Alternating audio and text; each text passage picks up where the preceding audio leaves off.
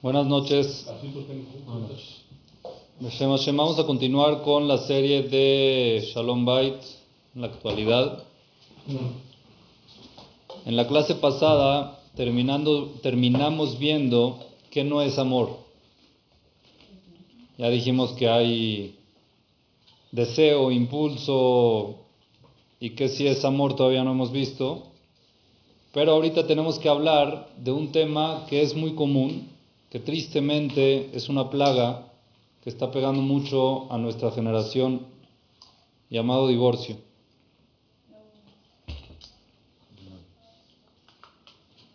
Hace 50 años divorciarse no era opción.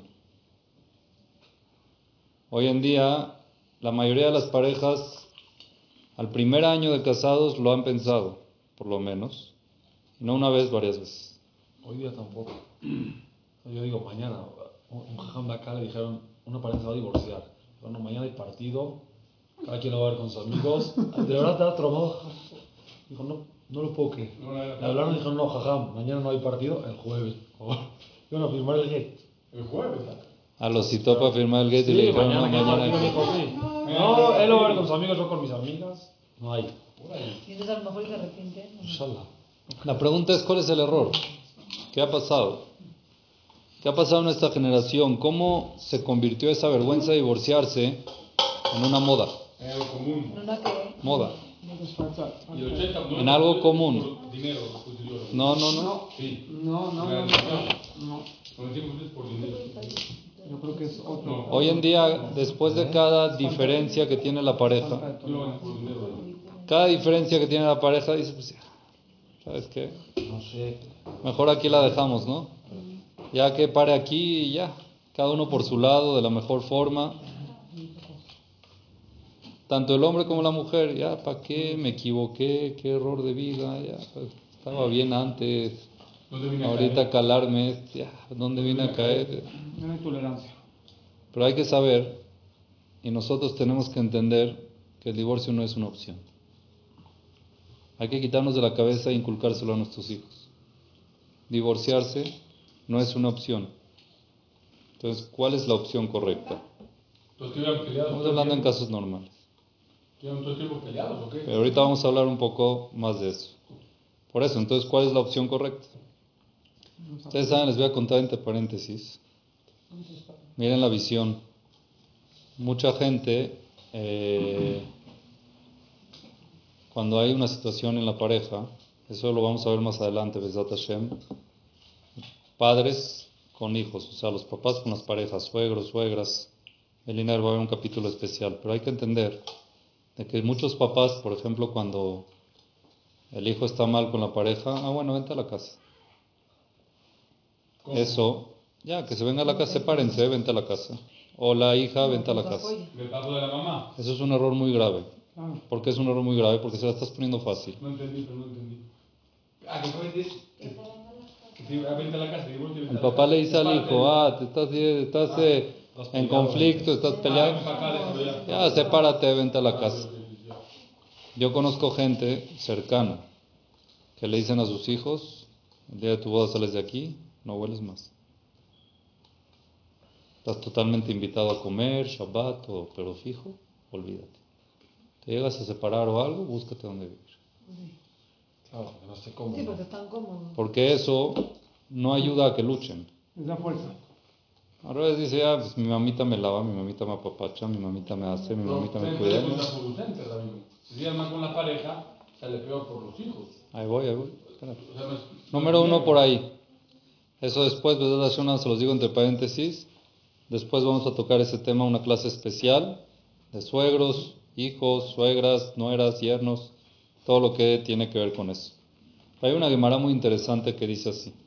Ama Rabbi Elazar, dijo Rabbi Elazar, Kola megareshet ishto, toda persona que divorcia a su esposa, que sepan que el divorcio está escrito en la Torah, es es, autorizado. parte de la Torah. Sí, es, es un get keritut, es algo que está escrito en la Torah. Pero, dice Rabbi Elazar, Kola megareshet ishto, todo el que divorcia a su esposa, afilu mizbeach morida lavdmaot.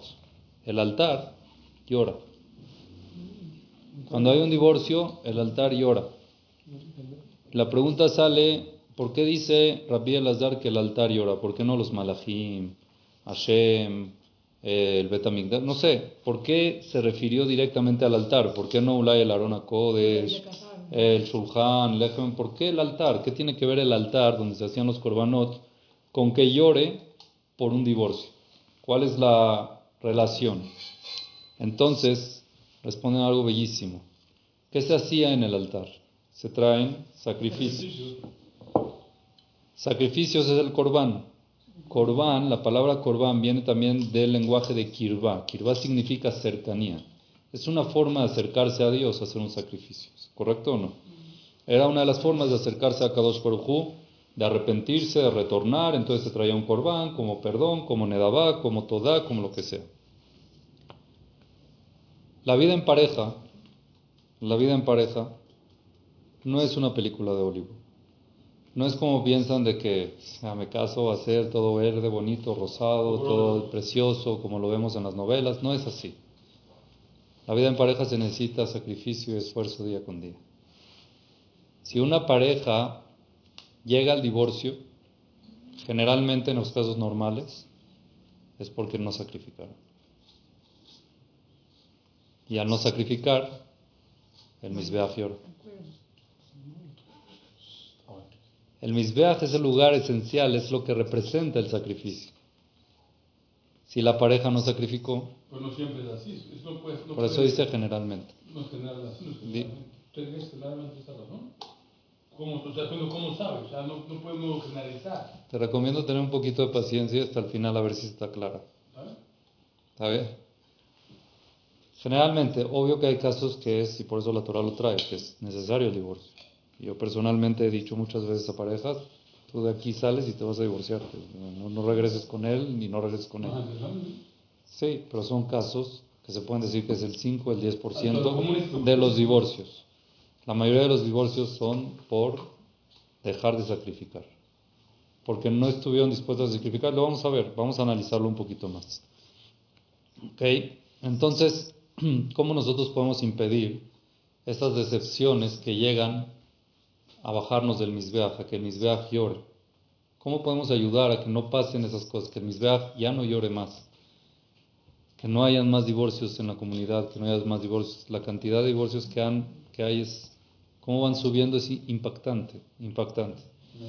Entonces vamos a traer un ejemplo, ¿ok? Con un jajam que una vez fue, ahorita es un jajam grande, pero cuando era chavo empezó a salir. Ustedes saben, en Israel cuando uno sale religioso no conoce Biflal ni dónde viene ni quién es. Shadchan y Shadchanit son, este, ¿cómo se dice? Los corredores de Shidujim. ¿Ok? No, mira, una buena chava, un buen chavo, está bien, está la familia, está buena familia, investigan un poco y van a salir, se conocen por primera vez y hay veces que hasta que conocen a la familia, o sea, no sabía que existía hasta hace tres días.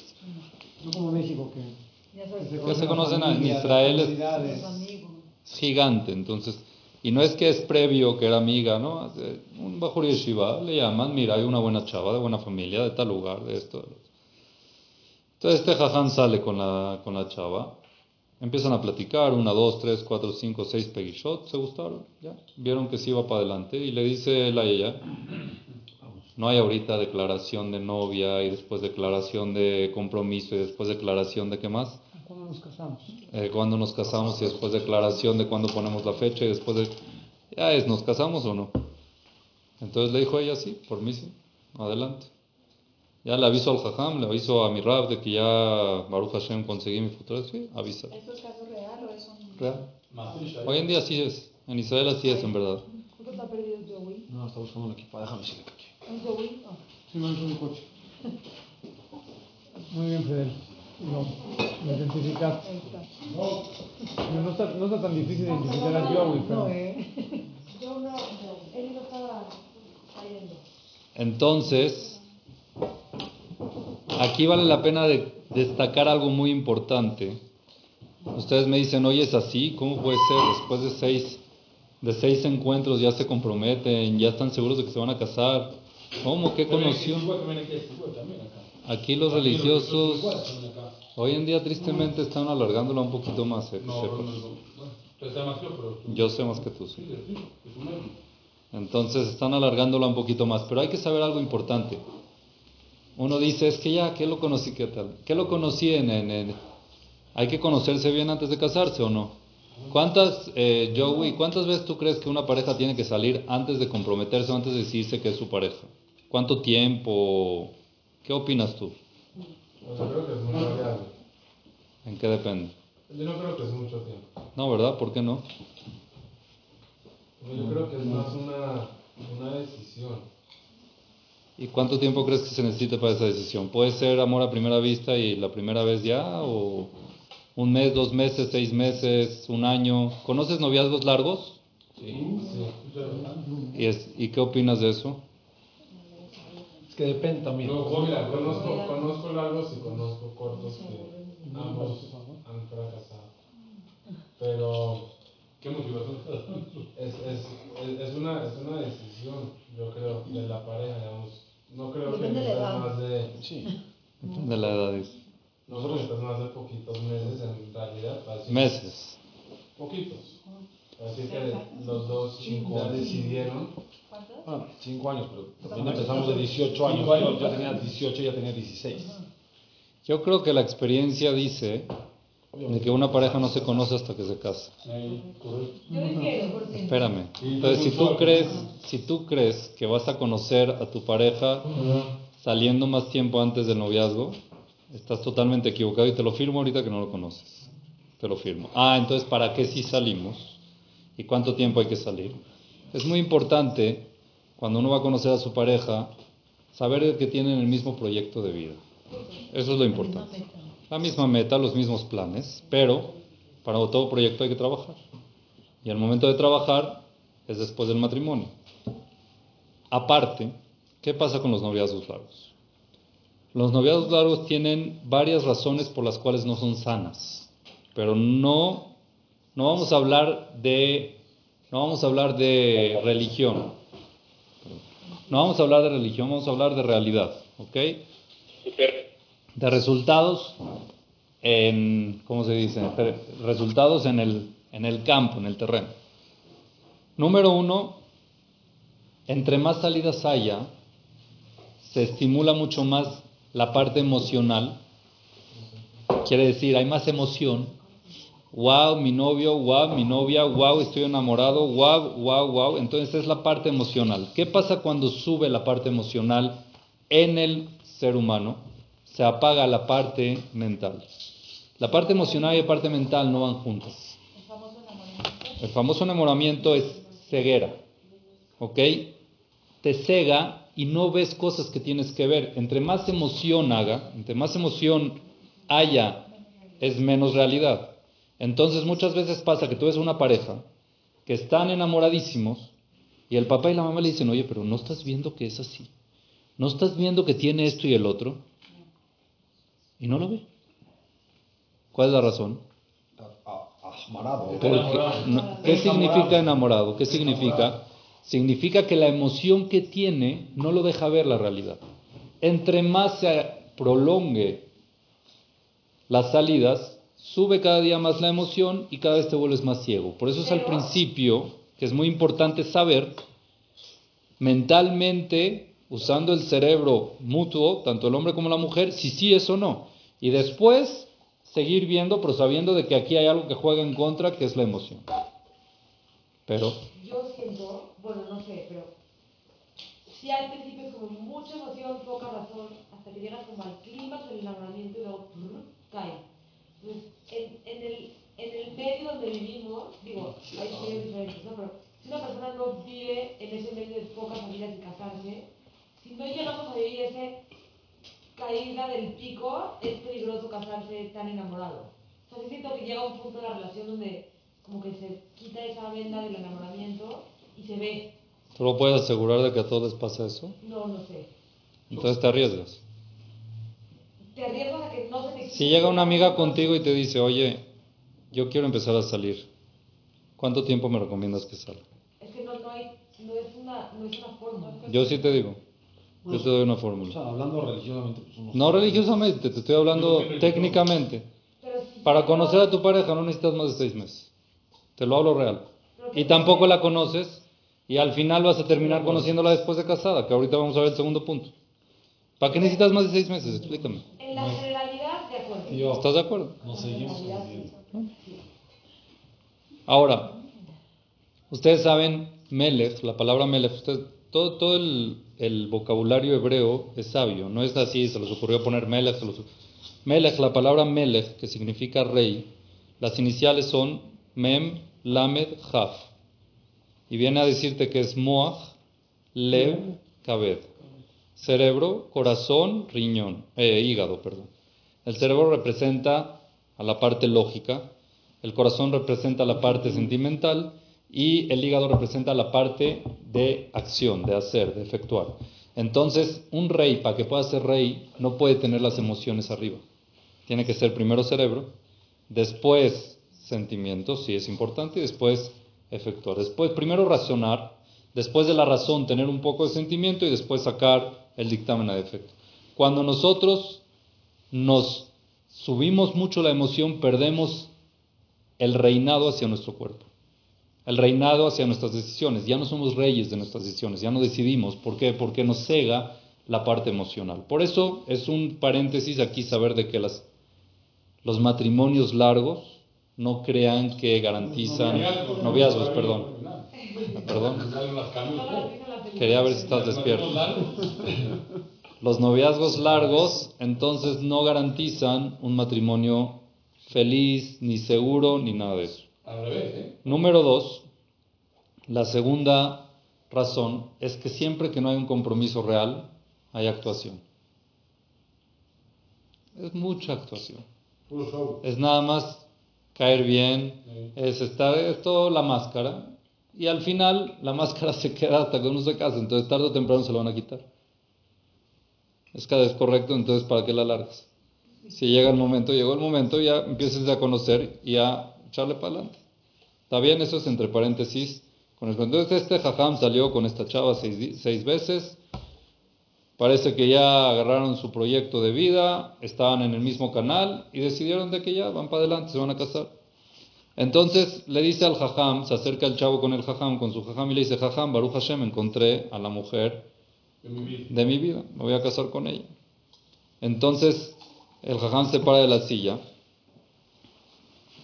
y le pregunta, ¿estás seguro que es ella? Puso a dudar. Entonces el chavo le dice, yo creo que sí. La verdad que yo creo que sí. Entonces le dice al jajam, miren qué sabio, le dice, te quiero hacer una pregunta antes de desearte más alto. Te quiero hacer una pregunta y quiero que me respondas. Ok. Jajam, adelante. ¿Estás dispuesto a sufrir por ella? Quiero explicar bien la palabra sufrir. Lisbol en hebreo significa aguantar. No sufrir como tal, también tiene un tipo de sufrimiento, pero es más que nada aguantar. ¿Estás dispuesto a aguantarla? Quiere decir que hay veces vas a tener que ceder a muchas cosas tuyas por ella. ¿Estás dispuesto? Y aparte la palabra lisbol viene de sabal, de cargar. ¿Estás dispuesto a cargar? Cuando uno carga algo está aguantando. ¿Estás dispuesto a cargar con ella? Esa es la pregunta que le hizo el jajam a él.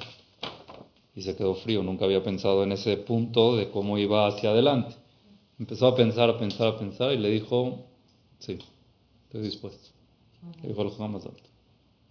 Miren lo que el jajam, el mensaje que le dio.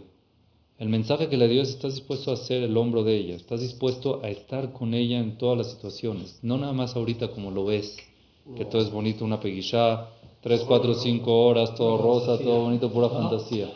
Estás dispuesto a estar en las buenas y en las buenas de verdad con ella, aguantar, ¿ok? Igual la mujer, la mujer también, el hombre también tiene sus temas y también hay veces la mujer tiene que, 100% tiene que aguantar. Entonces es un punto muy importante. Sí. Normalmente, normalmente, cuando veamos también en una clase más adelante, pero se los anticipo un poquito, vamos a ver las diferencias entre el hombre y la mujer. Una de las cosas es que las mujeres son mucho más sentimentales que un hombre. Le dices algo y se pone a llorar. Oye, pero ¿qué te dije? ¿Pero qué te dije? ¿Qué hice? ¿Qué... Pero por favor ya, y cada vez que te dice algo más, mete más la pata y mete más la pata y mete más la pata. ¿Estás dispuesto a cerrar la boca? a mantenerte y no decir nada, a estar con muchísimo cuidado tú como hombre que no lo sientes, a qué hiere a tu esposa y qué no hiere. Eso es aguantar, tienes que aguantar. Porque a veces los hombres somos lógica y somos de, necesitas no, sí o no. No, es que es, hay veces somos muy diferentes. ¿Estás dispuesto a aguantar a alguien diferente a ti? O por ejemplo, el hombre también muchas veces está ocupadísimo. Y ahí llega, oye, te quería contar algo. Eh, eh, es urgente, estoy trabajando en algo importante. Es que no, ¿sabes qué? Me, Me llegaron dos pencas de plátano. la Igire. Es que, ¿sabes qué? ¿Sabes qué? Te, te quiero decir lo que, lo que me dijo la Igire, lo que me dijo la Igire. Te, te voy a decir lo que me dijo la Igire. Está haciendo, está hablando con empresarios, un negocio de no sé qué. A ver, la Igire ahorita de la casa, es que me dijo que cree que ya no va a venir. Eso sí le. No, Eso eso sí es motivo de pausa. Eso sí es importante. Oh. Bueno, pero temas así que el hombre dice, estoy ocupado, ahorita no. Entonces tú estás dispuesta a aguantarte un poquito, a no molestarlo en ese momento. Hay muchas cosas de que pasan en la vida que nosotros tenemos que saber aguantar. La pareja tiene que saber aguantar y eso significa Lisbol. Eso significa cuando uno va a un matrimonio, estás dispuesto a aguantar, no es sufrir, es saber entender. Es saber las necesidades del otro, saber las debilidades, saber... Eso es lo que uno tiene que, cuando uno va. Muchas veces el esposo llega del trabajo cansado, ¿ok? Y por ende la mujer también está cansada, estuvo todo el día en la casa haciendo, quitando, poniendo. Entra el esposo, que sepan que nosotros los hombres cuando salimos del trabajo queremos llegar a la casa y es nuestro refugio, ¿está bien? Y queremos llegar y que Baruch Hashem esté todo bonito y todo bien, ver a tu esposa maquillada, pintada. ajá. ¿Y cómo van a salir nada más? Espérame, espérame. Espérate, es la primera parte, ahora va a hablar de mujeres. Oye, Ver a tu esposa bien. Y pasa de vez en cuando, muy rara vez, que entras a la casa y tu esposa está en el sofá pijamita. o en la cama, pero no huelga lo que le sigue. Está out of order, ya no existe, o sea, no hay... Y otra cosa muy importante es que tiene hambre. ¿Es que qué? El esposo llega con hambre. No pasa mucho, pero llega el esposo con hambre hay veces. Es que esto, Y ve que- Aquí está la cena. Aquí está la cena. No hay nada por el... Y empieza a indagar y a preguntar, oye, ¿dónde estás? Que no me ves aquí que estoy reventada. ¿Pero por qué? ¿Cómo que por qué? ¿Tus hijos qué? ¿Tú qué crees que se crían solos? ¿Tú qué crees que aquí eh, la, la casa funciona sola? Pues manejar una gire no es fácil. Y hay que calarse las carotas de ellas y hay que orientarlas y después sí hizo y después me dañó y después me quitó y cociné y... El esposo lo único que quiere es que le diga, hola, ¿cómo estás mi vida? ¿Qué te puedo servir? ¿Quieres cenar algo? ¿No quieres cenar algo? ¿Qué te preparo? ¿Qué no te preparo? Pero hay veces tenemos que entender de que la mujer pasa un día difícil. Oye, es que no quería comer. Aquí es servicio, self-service. Abre el refri. Lo que quieras, adelante. Entonces eso se llama lisboa, eso se llama aguantar. Hay veces nosotros tenemos que aguantar. Hay veces la pareja, mutuamente uno tiene que aguantar situaciones de que no siempre pueden estar todo el tiempo bien, todo el tiempo. Y eso es lo que pasa mucho. Pasa mucho que las parejas nuevas que se casan no entienden ese concepto. No entienden el concepto de que te estás casando para vivir con otra persona que es diferente, para vivir con otra persona que tiene mentalidades diferentes, para trabajar juntos y formar una familia, pero hay trabajo. Es trabajo y ese trabajo trae felicidad, no trae lo contrario, no trae sufrimiento, pero no lo entienden. Ah, no es como yo pienso, ya, ¿sabes qué? ¿Para qué? Mejor la dejamos aquí y ya. Vamos con el jajam, ya, ¿para qué? Entonces ahorita en verdad vamos a hablar por qué no hay que divorciarse, en verdad. ¿Cuáles son las causas principales por no divorciarse? Número uno, mucha gente piensa cuando se va a divorciar, seguramente hay uno mejor, o hay una mejor. Este me caí con un equivocado, pero- La regué. o la regué con esta, pero grave. No existe. No existe la persona íntegra, no existe la persona que sea sin ningún tipo de fallas, sin ningún tipo de debilidades. Todos tienen sus debilidades. Y pregúntenle a todos, bueno, la mayoría de los divorciados, el segundo matrimonio, pensando que van a encontrar, encontrar la... Es peor. Es peor. Y hay veces no se divorcian por vergüenza, para que no vayan a decir de que Otro. ahí está, ya ves, Eres tú el problema. Gracias. Que haya, que haya, que haya integridad, que haya que no hay que ceder, que en este matrimonio, que me va a ir mejor con la otra, que me va a ir mejor con el otro, falso. ¿Ok? Eso es causa número uno para pensarlo muy bien. Están cambiando un problema por otro problema. No se soluciona. Es un problema por otro problema. Gracias, amigo. Hay que saber algo muy importante también. En un divorcio no hay alguien que gana y que pierde. Los dos pierden.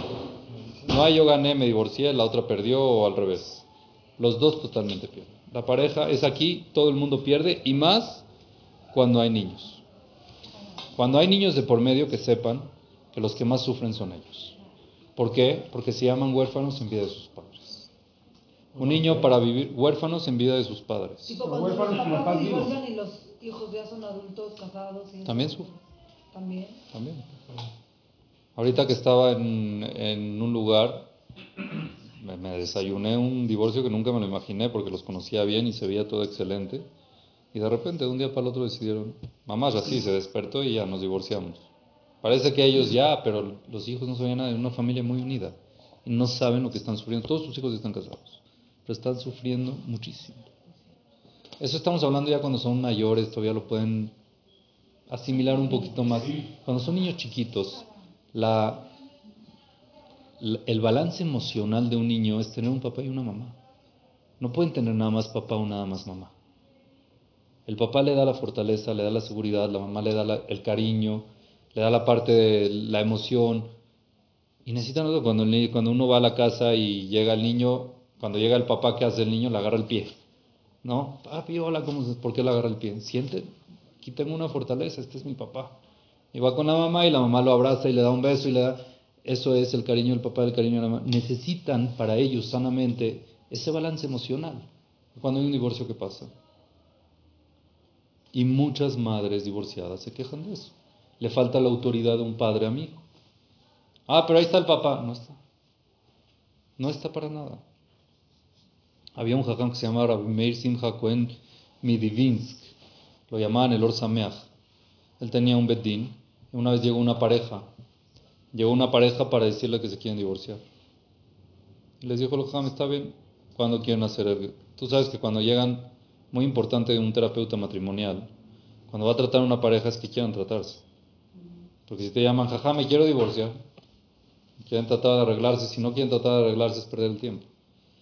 Ya llegaron con la decisión de que se van a querer divorciar. ¿Cuándo se quieren divorciar? Mañana. Está bien, el les preguntó, ¿tienen hijos? Dice, sí, un niño de 5 años. Dice, por favor que mañana venga al divorcio. Quiero que esté presente. Ah, está bien. Pensaron que era protocolo o algo por ahí.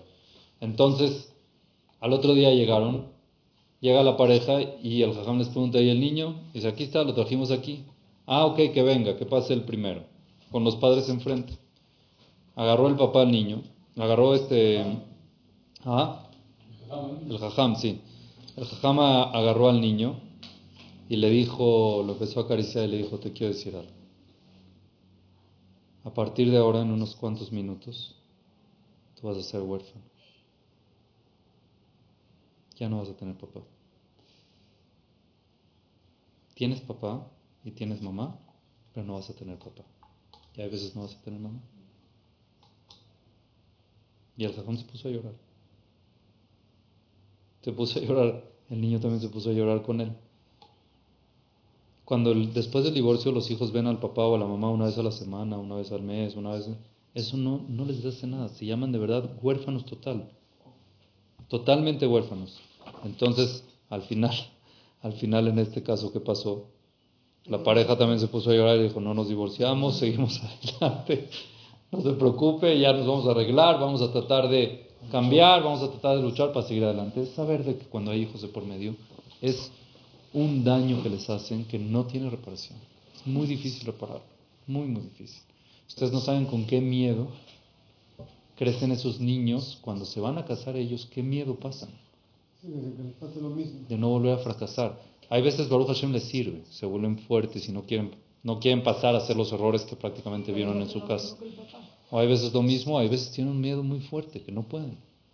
Les da miedo ellos hacerle a sus hijos lo que sus papás les hicieron a ellos. Entonces es un daño a largo plazo que no tiene nombre. ¿Y por qué? Por no tratar de arreglarse, por no tratar de ceder un poquito, hay la mayoría de las veces por una tontería. Entonces, esa es la segunda causa por la cual no divorciarse. La tercera causa es la soledad. La soledad es lo peor que hay. Un hombre divorciado que llega a su casa solo, o una mujer inclusive que si llega a su casa sola, no tiene con quién hablar, no tiene con quién, no tiene la casa que no está relajo, no hay, es muy, muy, muy difícil esa soledad. Y tristemente es muy común y muy conocido y no lo piensan. Antes de que tomen la decisión no piensan en todo eso, piensan en que yo aquí tengo razón, ella está mal, él está mal y aquí se acabó y no hay arreglo y no hay, nunca tratan de verdad.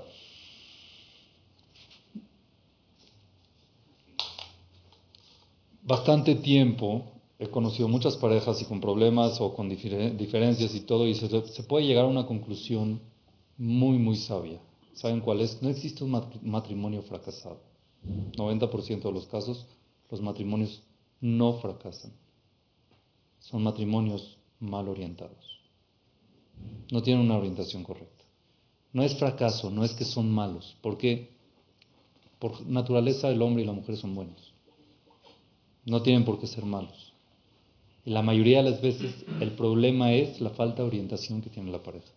No es problema de que este es malo, este no es malo, me hizo, no me hizo, simplemente no tenían quien los oriente.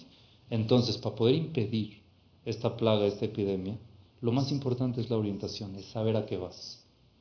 Vas a manejar un coche, tienes que tomar clases de manejo.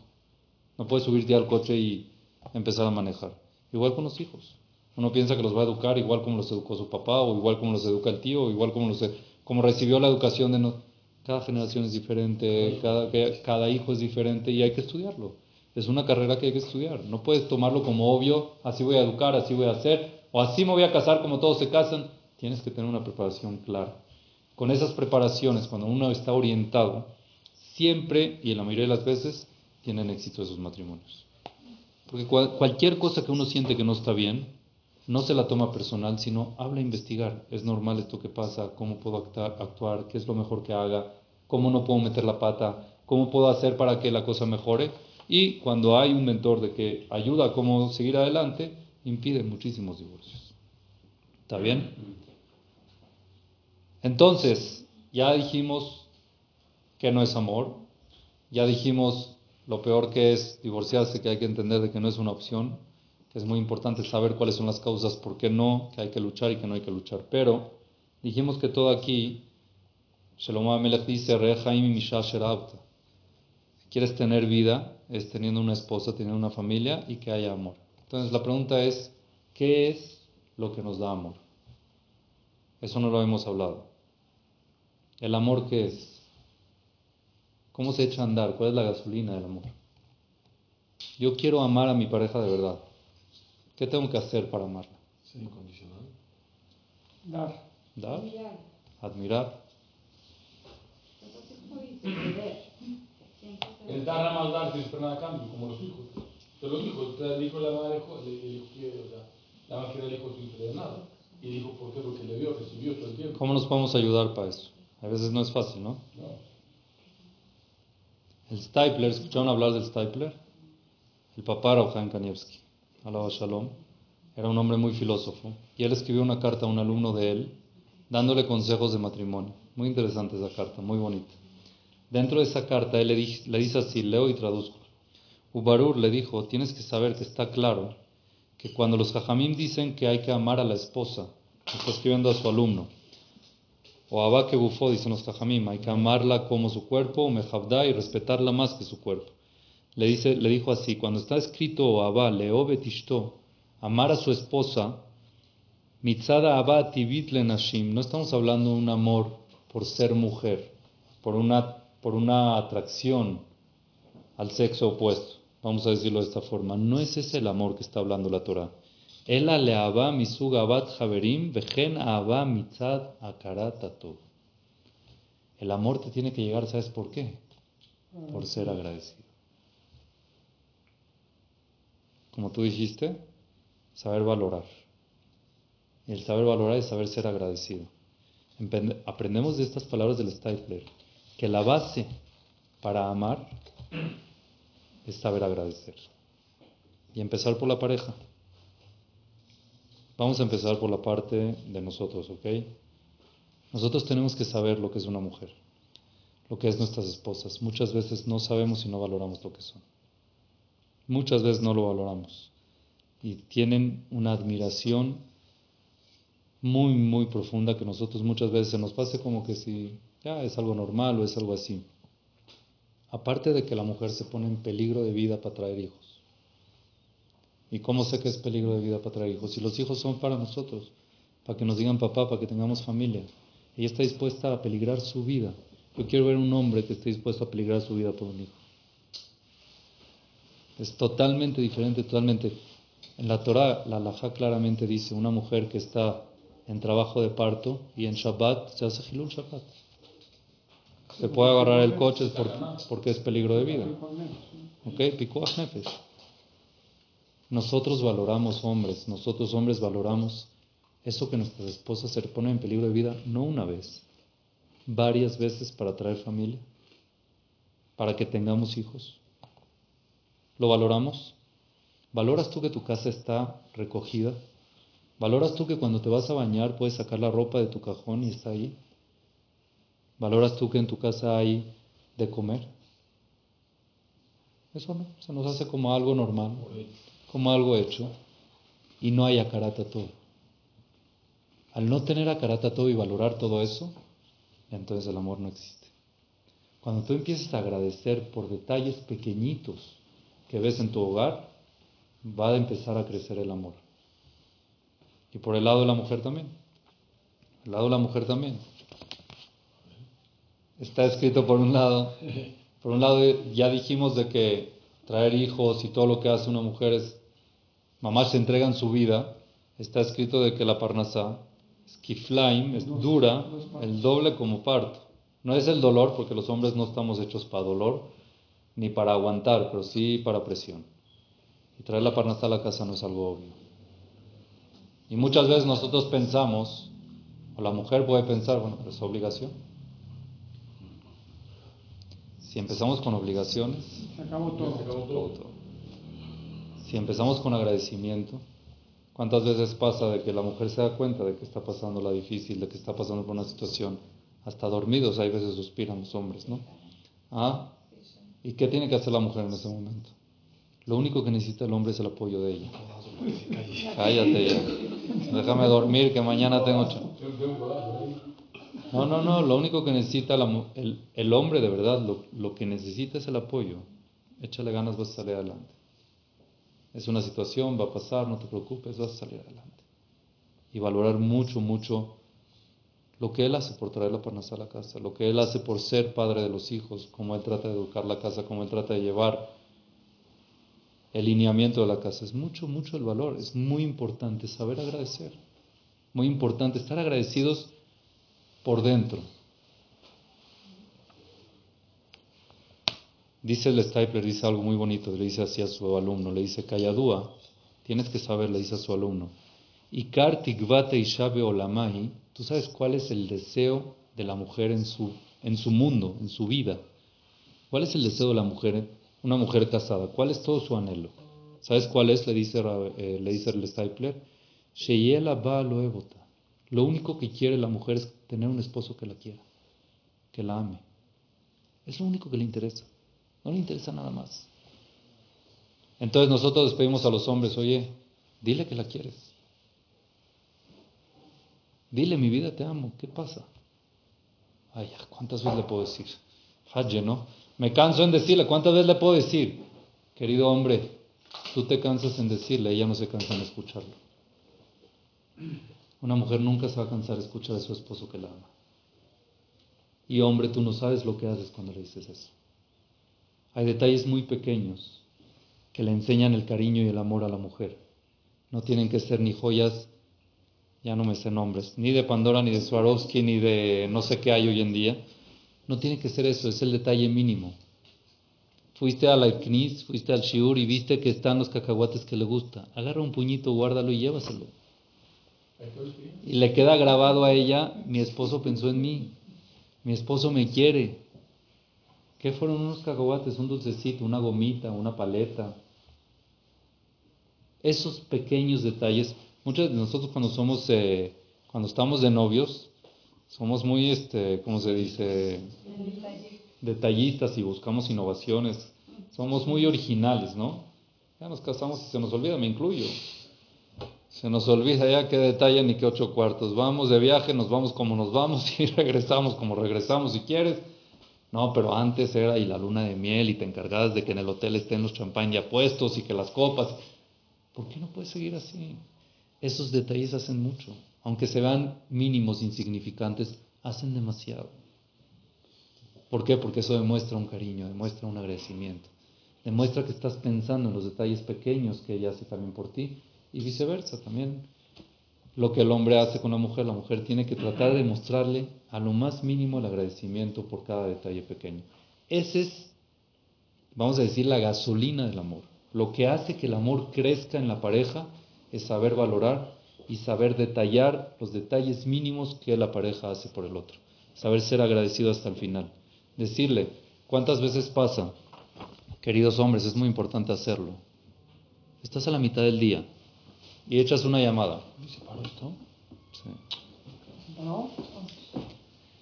Le haces una llamada a tu esposa. Hola, ¿cómo estás? ¿Qué hay? ¿Mi vida todo bien? Sí. Ahí está otro. ¿Qué necesitas? Nada, saludarte. Saber que estás bien. Estaba pensando en ti. ¿Le hiciste el día? ¿No crees? Te lo firmo. Nada, es que estaba aquí tratando de concentrarme y no pude. Pensé en ti, te quería llamar. ¿Está todo bien? Qué bueno, te extraño, vaya. Vas en camino a la casa, te traigo una sorpresa. Una tontería. Eso hace mucho. Eso no saben ustedes lo que arma en el hogar. Los detalles pequeñitos arman muchísimo en el hogar. Esas cosas chiquitas apoyan y alegran mucho a la pareja y a la familia. Crecen. Es un starter de amor muy importante. Se ve muy obvio, pero es algo que la gente lo toma como que se les olvida. Las parejas se les olvida. Estos detalles pequeños, saber agradecer, se les olvida. Y saben que le dice el Stapler a su alumno, le dice, y cuando eso no pasa, cuando la mujer no se siente amada por su esposo, no es que el esposo no la ama, ojo, muchas veces el esposo la ama, pero como hombre no refleja, no lo dice, no demuestra. Y le dice el Stapler a su alumno, le dijo, que ¿no? cuando ella ve que no es así, no porque sea verdad que no la quiere, sino ella siente que no. Kimat shekarob le pikuach nefesh. Dice que sepas que tu esposa está en peligro. Pikuach nefesh, rob tsar, de tanta angustia, bellagón, aleyotá galmudak almanot hayot. Se sienten viudas en vida de su esposo. Porque no tiene quien la quiere, no siente ese cariño y ese amor.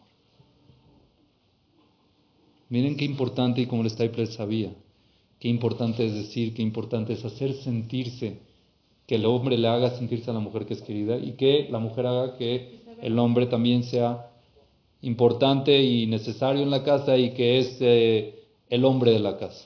la importancia y todo eso viene sabiendo valorar los detalles pequeñitos que hay en el hogar. Detalles muy pequeños. ¿Ok? Entonces con esto podemos concluir, Besat Hashem, esta parte hay un, ejemplo muy bonito, pasa mucho. Hay algo que te hace tu esposo siempre. Por ejemplo, va al súper y te compra las cosas, ¿está bien? Vamos a decir de que en una de esas no pudo, se sentía mal, está en la cama tirado. Y tú no puedes ir al súper y necesitas el súper, no hay rap y no hay nada de eso. ¿Qué haces? No sé, a ver, le hablo a mi cuñado, le hablo a mi, al vecino, oye, ¿me puedes por favor comprar? Es que mi esposo se siente mal, por favor cómprame en el súper, no sé qué. Órale, no seas así. De verdad que mil gracias. ¿Cuántas veces le agradeces? ¿Cuántas flores le echas? ¿Y tu esposo lo hace todas las semanas? Igual viceversa. Igual viceversa. Igual viceversa, de verdad. Hay muchas cosas cuando otros lo hacen por nosotros, cuando algo que nuestra pareja lo hace, lo agradecemos y lo alabamos y lo vemos, wow, qué gesto, qué impresión. es lógico, ¿Ah? Somos mil veces gracias. Esa persona usted le hizo el favor, usted está, pues lógico. Esa es la tristeza, que es, lógico. es lógico. Esa justamente es la tristeza, que no se nos tiene que hacer lógico. No, es que no, pero Eso es lo que yo digo. Justamente tocaste el punto. Cuando se vuelve lógico, empieza todo a decaerse. No, Todo es lógico y esto es lógico y lo otro. Decir, no, la- el. Y porque tu esposa no y porque tu esposo no. Obvio que también hay que agradecer. Cuando tú ves, cuando tú ves el amor, mitzada karata todo, saber agradecer por las cosas que aparentemente se ven lógicas y se ven naturales, ahí empieza uno a sentir de verdad amor y a empezar a que en la casa hay amor. Ya dijimos que cuando hay amor, ¿qué es lo que pasa? Ya las, las fallas ya no se ven. Cuando tú empiezas a valorar las cosas pequeñas, ya las cosas que son insignificantes ya no se ven. Cuando no hay valor por las cosas pequeñas, las cosas que no son pequeñas se hacen grandes, las cosas malas se hacen enormes y empiezan a criticar por todo. ¿Por qué? Porque no valoras las cosas pequeñitas que hay. Entonces, Besat Hashem, yo creo que con esto podemos terminar esta sesión. En síntesis, hablamos del divorcio, lo malo que es y la no opción que es, y el, ¿cómo se dice? La gasolina del amor, lo que es el amor, cómo podemos hacer crecer el amor que es, sabiendo valorar los detalles más pequeñitos que hay en la casa. Mutuamente cuando se valoran es un cambio impresionante. Se puede trabajar, es una tarea muy importante que la pareja tiene que tomar, empezar a valorar las cosas pequeñas que hay. Saber agradecer. Di gracias las veces que puedas. Di te amo las veces que puedas. No hay cansancio de eso, no hay lógica. Siempre tiene que ser todo como que si fuera un favor enorme que está haciendo uno hacia el otro y con eso crece el amor en la, clase, en la casa de Hashem. Amén, ve amén.